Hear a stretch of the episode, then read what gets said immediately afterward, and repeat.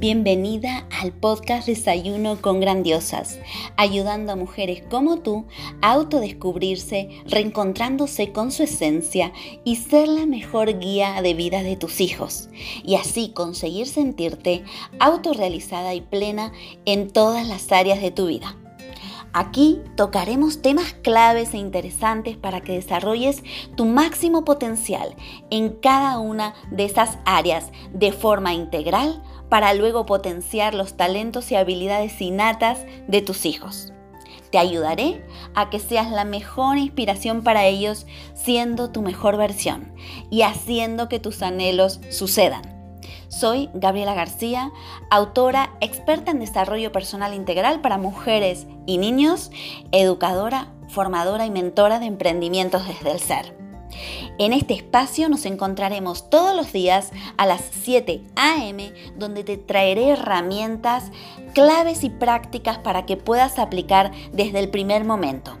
Y además, todos los lunes tendremos invitados, expertos, autores de primer nivel para que nos compartan toda su experiencia y sabiduría, donde hablaremos sobre transformación, pasión, misión, propósito, autoconocimiento, desarrollo personal, emprendimiento con alma, bienestar, historias de vida, mujeres que inspiran, libros y mucho más. Prepara tu desayuno favorito porque ya comenzamos.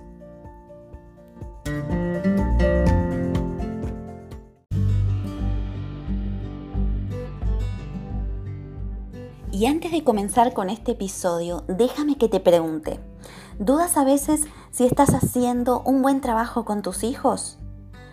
¿A veces piensas que has perdido el control de tu vida?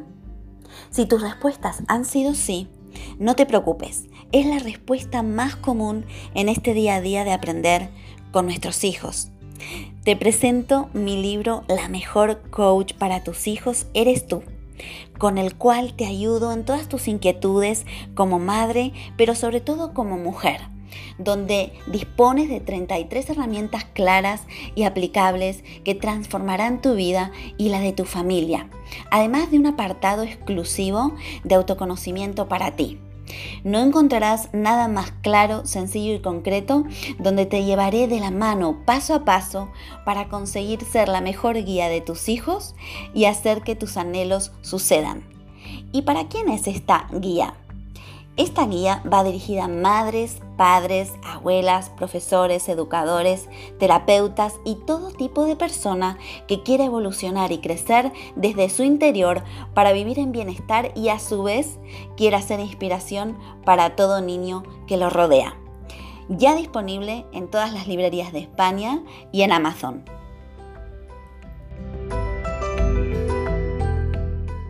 Hola Vanessa, ¿qué tal estás? Hola Gabriela, muy bien. ¿Y tú? Muy bien, encantada de tenerte aquí en Desayuno con Grandiosas. ¿Desde dónde nos estás hablando en este momento? Muchísimas gracias por la invitación, Gabriela. Ahora estoy en Barcelona, España. Ajá, muy bien. Pues antes que nada quiero presentarte. Ok. Vanessa Lanz es psicóloga especializada en parentalidad positiva. También en la actualidad atiende a niños con necesidades especiales y sus familias. Ella es psicóloga y también atiende a adultos con ansiedad y depresión. Aunque su mejor escuela ha sido ser madre. Y la tenemos aquí porque eh, tiene claro que la mayor prevención es la que se ejecuta desde la infancia. Así que bienvenida Vanessa a Desayuno con Grandiosas. Muchísimas gracias, un placer. Bueno, Vanessa, eh, coméntanos a, todos, em, ¿quién es Vanessa? O sea, ¿por qué eligió Vanessa hacer lo que hace hoy? Sí, eh, a mí me interesa como poder aportar desde mi pasión, que es la, psicología y la psicoterapia, poder aportar para em, que, que, los seres humanos se desarrollen lo la, mejor calidad de salud mental. Y como tú dices, el mayor impacto es en la infancia. Pero la infancia y, todo lo que es el desarrollo del ser humano tiene mucha influencia de, los padres y de, de, los cuidadores. Entonces, eh, por eso para mí es importante eh, el enfoque que he elegido es el familiar, ¿no? El, poder tocar la familia como núcleo de la sociedad. Y, y bueno, eh, para mí no es un trabajo, sino una pasión, como te digo, y, y, y cada día lo disfruto mucho y, y, poder acompañar a las familias en este proceso de, de crianza y de, y de desarrollo de esos niños, pues. Para mí, pues lo que haces es que tiene doble valor, no solo por, por ¿no? Eh, a quién ayudas, cómo ayudas, sino que también lo haces desde este punto, ¿no? Desde, desde tu pasión, eh, porque a veces, claro, eh, no todos los profesionales lo hacen desde, desde esa esencia personal, ¿no? Entonces yo creo que es doblemente positivo. Y para meternos de lleno ya en, en el tema, pues yo he visto que también tú em, trabajas el tema del bullying, que es un tema que hoy inquieta mucho a los padres y em, me gustaría que habláramos sobre cómo los padres em, pueden hablar con los hijos sobre este tema y qué se puede hacer para detectar si eh, ese, ese hijo o la persona que nos rodea, que puede ser un niño adolescente, un familiar, está siendo acosado o a la vez ser el acosador. ¿Cómo abordamos esto, Vanessa? Sí, bueno, muy buen punto, Gabriela, eh, porque, porque desde las familias se debe hacer un rol importante tanto en la prevención como en la intervención cuando hay, una situación de acoso, ya sea como tú dices, desde el punto de la víctima o desde el agresor. Em, es la, la postura de los padres desde la infancia, desde muy tempranas edades, es clave para el desarrollo o el, fomento de una conducta agresiva. Entonces, cuando, se, cuando aparecen conductas agresivas, la postura de los padres que se recomienda para prevenir una situación a largo plazo de, agresión eh, es eh, la de no, no aceptación ¿no? De, la, de, la agresión, ¿no? como una vía para obtener algo o una vía para em, hacer sentir lo que le está pasando, ¿no? Sino que como ayudar a encontrar alternativas para la gestión emocional a través de la comunicación. Entonces, esto como primer rol regulador de los padres. ¿no? Yo no, esto no, no, lo acepto, pero no voy en contra del niño, sino en estoy en contra de la conducta. Y esta diferenciación es importante enfocándolo desde, desde, desde, la, desde, por ejemplo, si mi, hijo, eh, hay quejas de que está agrediendo a un niño, vamos a comenzar por aquí, si mi, hijo es el que está agrediendo, no ir contra el niño, ¿vale? Poder hablar, porque suele, suele pasar que los niños aprenden que la agresión es, puede ser una vía para obtener algo que reconocimiento del grupo, eh, un estatus social, porque el bullying tiene que ver con una relación de poder desigual. Y, hay, digamos, perfiles diferentes de niños que pueden agredir. Puede ser un niño que, que, esté enfadado, que tiene como cierto resentimiento, que puede em, adjudicar a las conductas de otros niños eh, como una agresión hacia él y por esto es reactivo. Y hay otro, otro perfil que, que es más difícil de identificar, que es cuando los niños no son rechazados, que tienen muchos amigos, más bien son los populares, y pueden utilizar la agresión para eh, llegar a un estatus social del grupo como más poderoso y mantener esta popularidad también.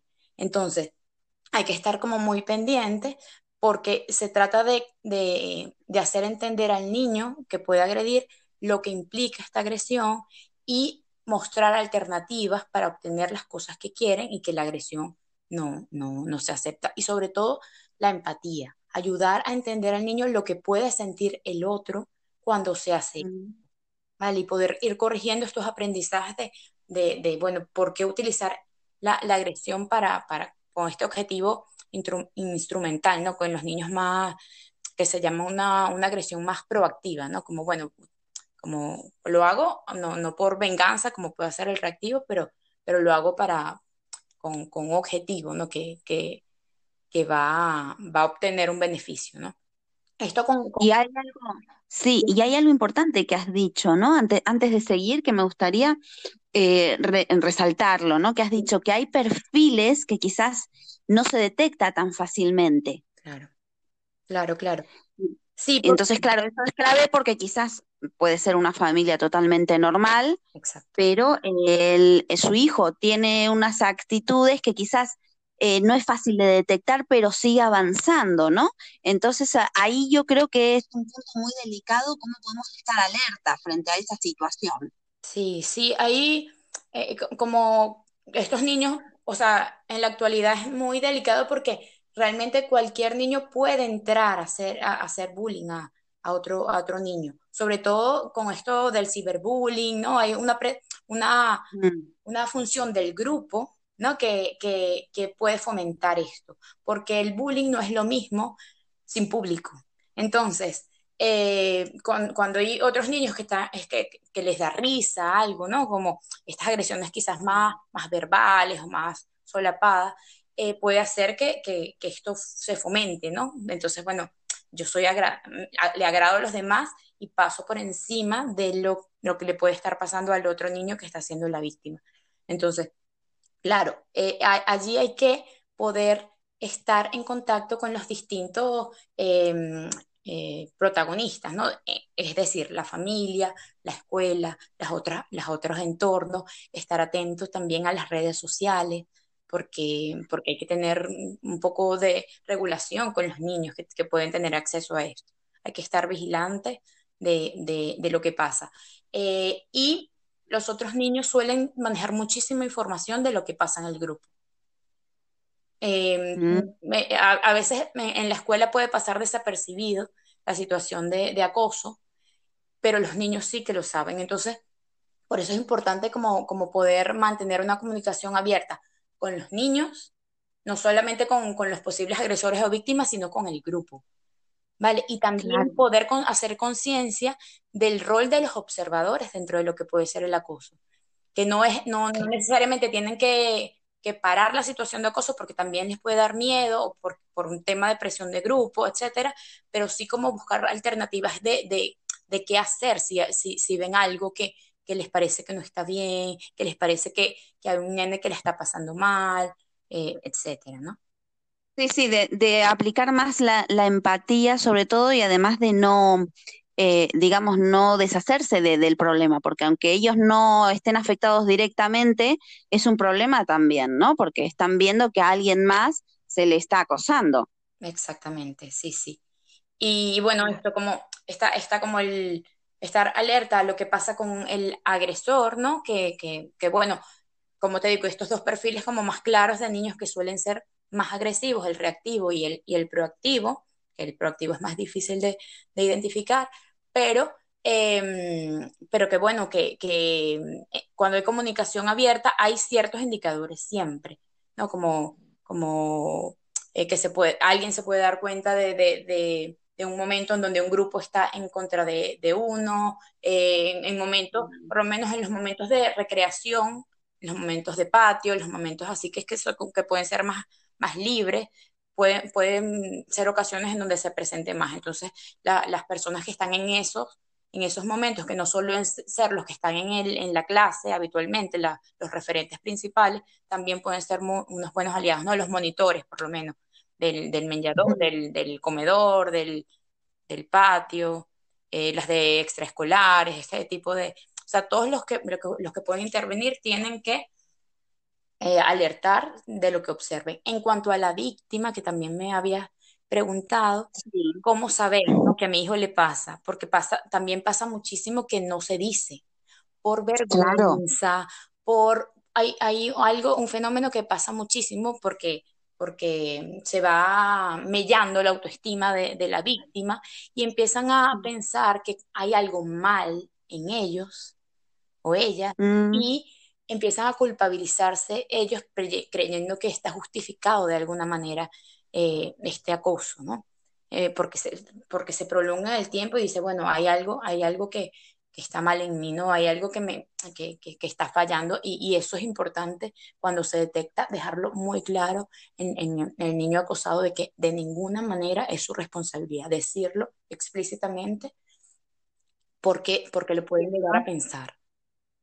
Claro, y además en esas etapas, ¿no? Cuando están eh, sentando las bases, ¿no? De, su autoestima, entonces esto me imagino que, claro, eh, impacta también de una forma eh, grande porque, claro, se sienten afectados y como dices tú, ya piensan que la culpa es de ellos. Sí. Sí, sí. Y bueno, también está como, como el miedo a, las consecuencias, a pensar si lo digo, a lo mejor se incrementa el, acoso, el, la agresión, es como, como un bucle, ¿no? Es como, bueno, si lo digo va a ser peor, ¿no? Eh, entonces es importante también que se, que se sientan respaldados, que se sientan que, por esto de, las vías de comunicación, de que todos tienen que estar eh, a una, ¿no? El, el cole, los padres, la, la todos los, que puedan ser factores de protección para el niño.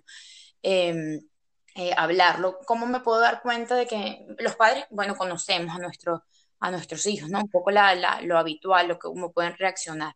Em, y hay que estar como atento, por ejemplo, a quejas somáticas, que empiece, me duele mucho la cabeza, me duele el estómago, dolores físicos, ¿no? En donde puede estar somatizando el estrés de, estar siendo agredido.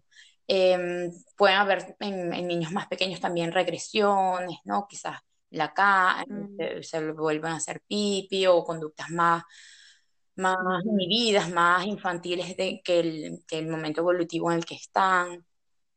También Y en el caso, sí, sí, coméntame. Sí, que también puede pasar a estar eh, atentos a, situaciones como el niño empieza a perder cosas, se le pierden, no sabe dónde está, bueno, que puede ser que se las quiten, ¿no? O se empieza a llegar con la ropa rota o empieza más sucio, ¿no? Como ver este tipo de cosas cuando llegan al cole, que no, no, no tiene por qué hacer esto, pero pero ¿no? Y también las negativas a ir al cole, no quiero, no quiero, no quiero, y no hay un motivo como, como que eh, lógico o que él pueda argumentar, que tenga tanto peso, etcétera. Qué importante esto que nos estás comentando. Eh, Vanessa, eh, de cara, luego te voy a preguntar de cara a los padres, cómo, cómo se puede comunicar el padre mejor con sus hijos para, para detectar esto, para que haya una comunicación y una conexión.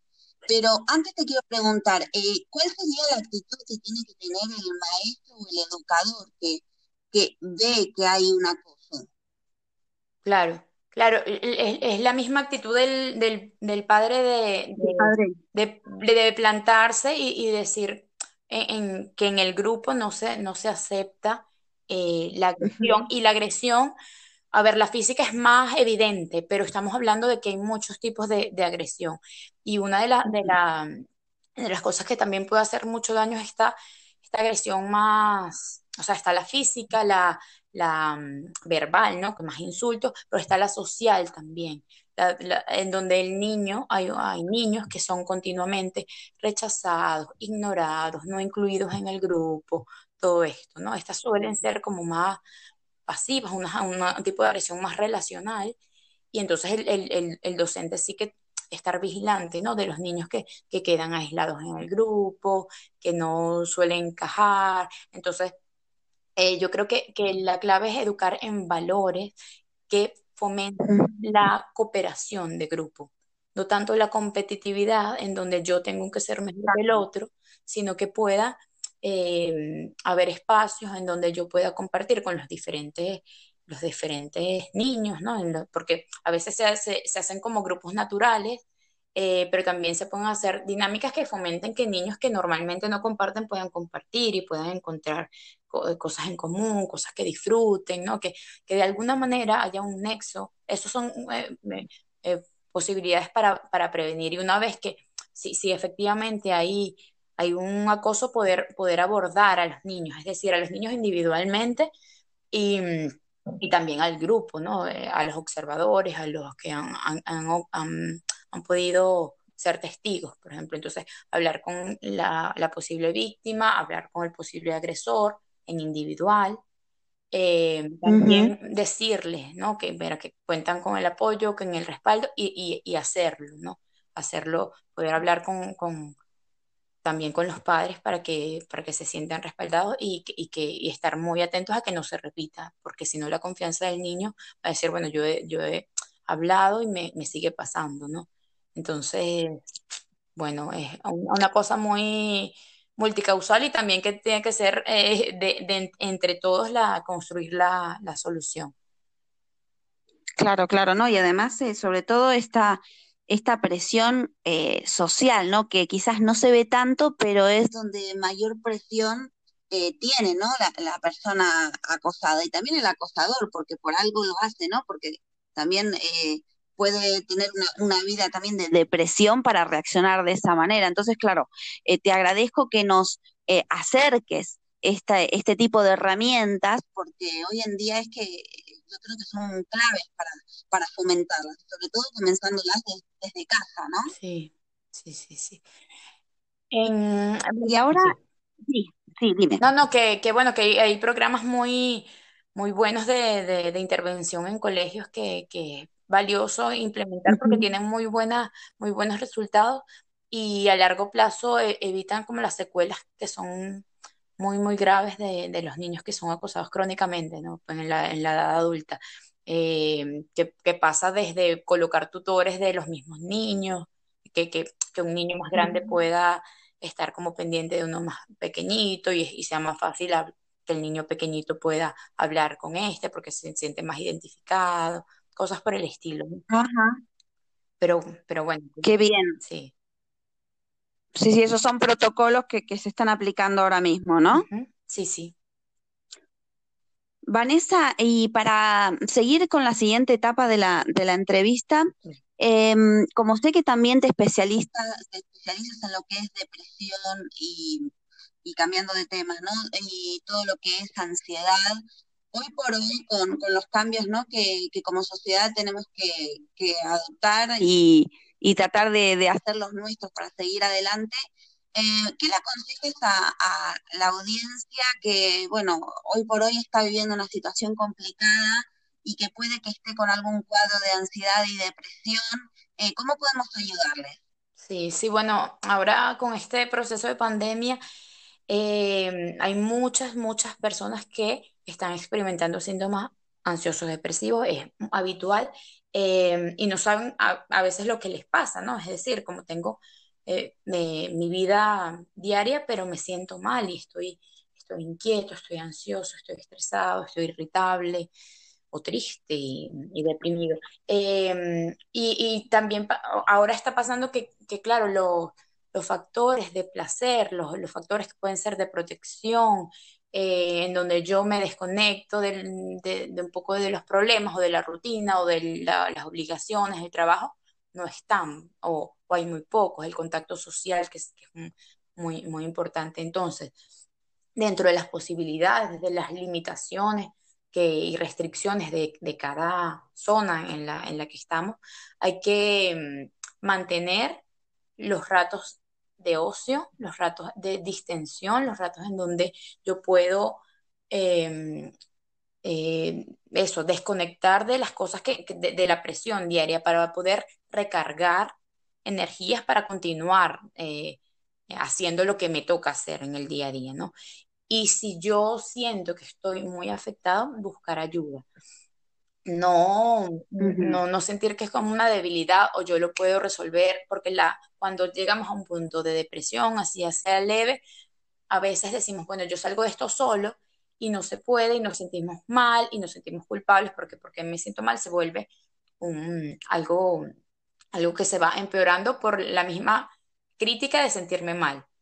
¿no? Entonces, eh, poder buscar ayuda para, para salir de esto lo, lo antes posible eh, escuchando las emociones, porque estamos muy acostumbrados a, pensar que, bueno, sentirse eh, mal es malo eh, o, lloro, em, tengo que tratar de sentirme bien lo antes posible y, no, hay, momentos en donde es necesario escuchar ese malestar. Estamos bombardeando. Dar ese espacio, ¿no? Darle espacio, sí, contenerlo, ayudarnos a nosotros mismos a entender ¿De dónde viene eso? Estamos bombardeados a diario de noticias de muerte, de personas que están enfermas a nuestro alrededor, del riesgo de enfermarnos nosotros, que da miedo. Y eso, eso, eso se ha mantenido durante un año adicional a los problemas que ya podamos tener. Claro. sí, crece la presión, ¿no? Hay que convivir con presión adicional. Exacto, exacto. Es como, bueno, tengo que manejar lo que me pasa en mi vida a día, mi, mi familia, mi trabajo, mi, lo que, el problemas económicos, todo esto, que además están, eh, pueden estar em, eh, afectados por la situación de pandemia, pero además tengo esto que tengo que estar siempre pendiente de, de, de, no infectarme, de, cuidarme, de no enfermarme, de no infectar a otro, etcétera. Entonces es mucha presión. Es algo, es un fenómeno que está tocando realmente la salud mental de, las personas y que, que ahora hay que, hay que protegerse lo más, lo más posible y hablar cuando hablar, o sea, sacar las emociones afuera, porque las emociones son, son no, las podemos controlar, las sentimos, las vivimos y es importante poder verbalizarlas, escucharlas, como tú dices, darle, darle el espacio y también aprender a, a gestionarlas, ¿no? ¿Qué hago cuando estoy muy, muy enfadado? ¿Qué hago cuando estoy muy, muy triste? ¿Qué, qué alternativas tengo para, para sentirme mejor? ahora, mm, como algo muy práctico, está, eh, hay como más conciencia de que, de que la meditación y la relajación son cosas que ayudan a, que nuestra mente se calme. Entonces es algo que podemos eh, con, hay muchas, muchas guías y muchos tutoriales que nos pueden ayudar a iniciar esto como una rutina. Y cuando... Sí, pequeños minutos incluso para quien no esté acostumbrado, ¿no? Incorporarlos de a poco, pero incorporarlos al fin. Exactamente, sí, sí, sí. Sí, porque, porque la, mente, la mente va muy rápido, hay momentos en donde necesitamos, así como digo, desconectar y tener placer, también parar un poco y estar, estar, calmar la mente, porque la mente hace, ah, eh, bueno, es la base para, para enfrentar todo lo demás, resolver problemas, organizarlas, planificar, etcétera. Entonces, hay momentos que, son, que es necesario tomar pausa y, y va muy bien la meditación. Claro, no, además es que los pensamientos no tiran, van tirando, van tirando, pero llega un momento que ya eh, repercuten en la salud, ¿no? Entonces estos espacios que tú nos compartes es eh, para, para tratar de no llegar a eso, para prevenirlos. Exactamente, exactamente. Eh, está la medicación, la, la meditación para relajarnos, también está el movernos un poco, o sea, la, actividad física hace, hace un, una función de, de ansiolítico natural.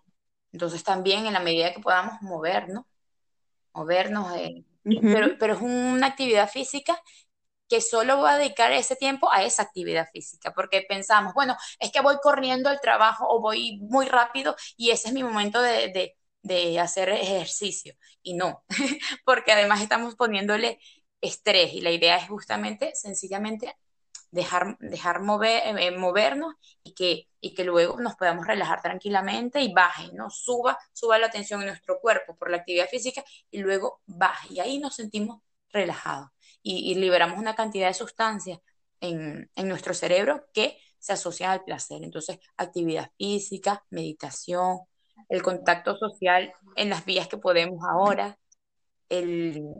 Claro. Sí, Sí, lo, justo es que me parece súper interesante lo que estás diciendo, porque claro, vale, voy a correr y hago esto a la vez, voy pensando, claro, y ahí estamos todavía con la multitarea y no tenemos esos minutos de enfoque de calidad, que es lo que nos hace relajarnos, ¿no? Exacto. Sí, sí. Somos como muy, muy a saco, como dicen, ¿no? Como muy pum, pum, pum, resolviendo, pero hay, hay que planificar los momentos de cuidado para nosotros mismos, para poder seguir sanos mentalmente y, bueno, físicamente, ¿no? Pero, pero que, la mente es algo muy poderoso y que, que puede afectar también en la salud física.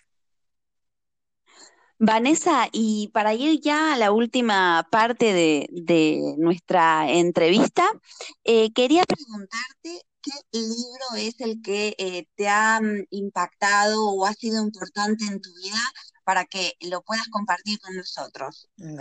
Bueno, mira, ah, hay un libro que, me ha gustado muchísimo, eh, que tiene que ver con, bueno, estas etapas eh, iniciales en donde se, sienta, se sentan las bases de, la personalidad y, de, cómo se va a desarrollar esa, esa psique pequeñita, que se llama, el libro se llama La crianza rebelde. Y eh, la, autora se llama Ana Acosta Rodríguez. Ajá. Es un libro que, Qué interesante. Sí. Que va de, la crianza y es un método específico muy centrado en, las necesidades del niño, pero también de, los padres. Escuchar también la necesidad de, la madre, de, de, que, de ese equilibrio de, la salud que tiene que tener la, persona que cuida para poder brindar y tener el, el espacio mental y la calma para dar calma al niño. Entonces, eh, desde, desde eso, desde la, desde la empatía, desde el respeto, desde, desde el amor y la conexión emocional con el niño para, que, para poder acompañarlo en ese desarrollo saludable. Entonces, bueno, está recomendadísimo los que lo quieran leer. Eh, pues sí, yo ya lo estoy apuntando, lo voy a leer porque eh, me parece sumamente importante, sobre todo la base, ¿no? De la personalidad. ¿Qué podemos hacer nosotros como padres y también de ayudar, para ayudarlos a ellos de la mejor forma? Sí. Y por último, me gustaría que nos recomiendes a, algún profesional eh, o experto que eh, nos aporte aquí a, Desayuno con Grandiosas desde eh, lo mejor que sepa hacer para mejorar nuestras vidas. Muy bien. Bueno, em, hay una mm, colega psicóloga también que se llama Julia Padrón, em, que su cuenta es, Psicovita en Instagram. Eh, porque sé que, tu público tiene, tiene, tienes muchas madres también. Y, y esta parte, bueno, de, de, la nutrición afectiva, yo creo que eso conecta muy bien también con la, la parte de nutrición real, ¿no? Entonces, el cuidado, el, cuidado que se puedan dar las madres es importante y esta profesional trabaja con la parte de la alimentación y de la relación con el, de, con el cuerpo y con la aceptación de, esta parte más de, la imagen corporal, de las emociones al comer. Eh, oh, qué interesante. Sí, pues sí, la vamos a, a invitar porque por supuesto necesitamos aprender a cuidarnos cada vez mejor para poder aportar lo mejor a, quienes nos rodean. Así es, así es. Bueno, Vanessa, yo te agradezco muchísimo eh, por todo lo que nos has aportado hoy.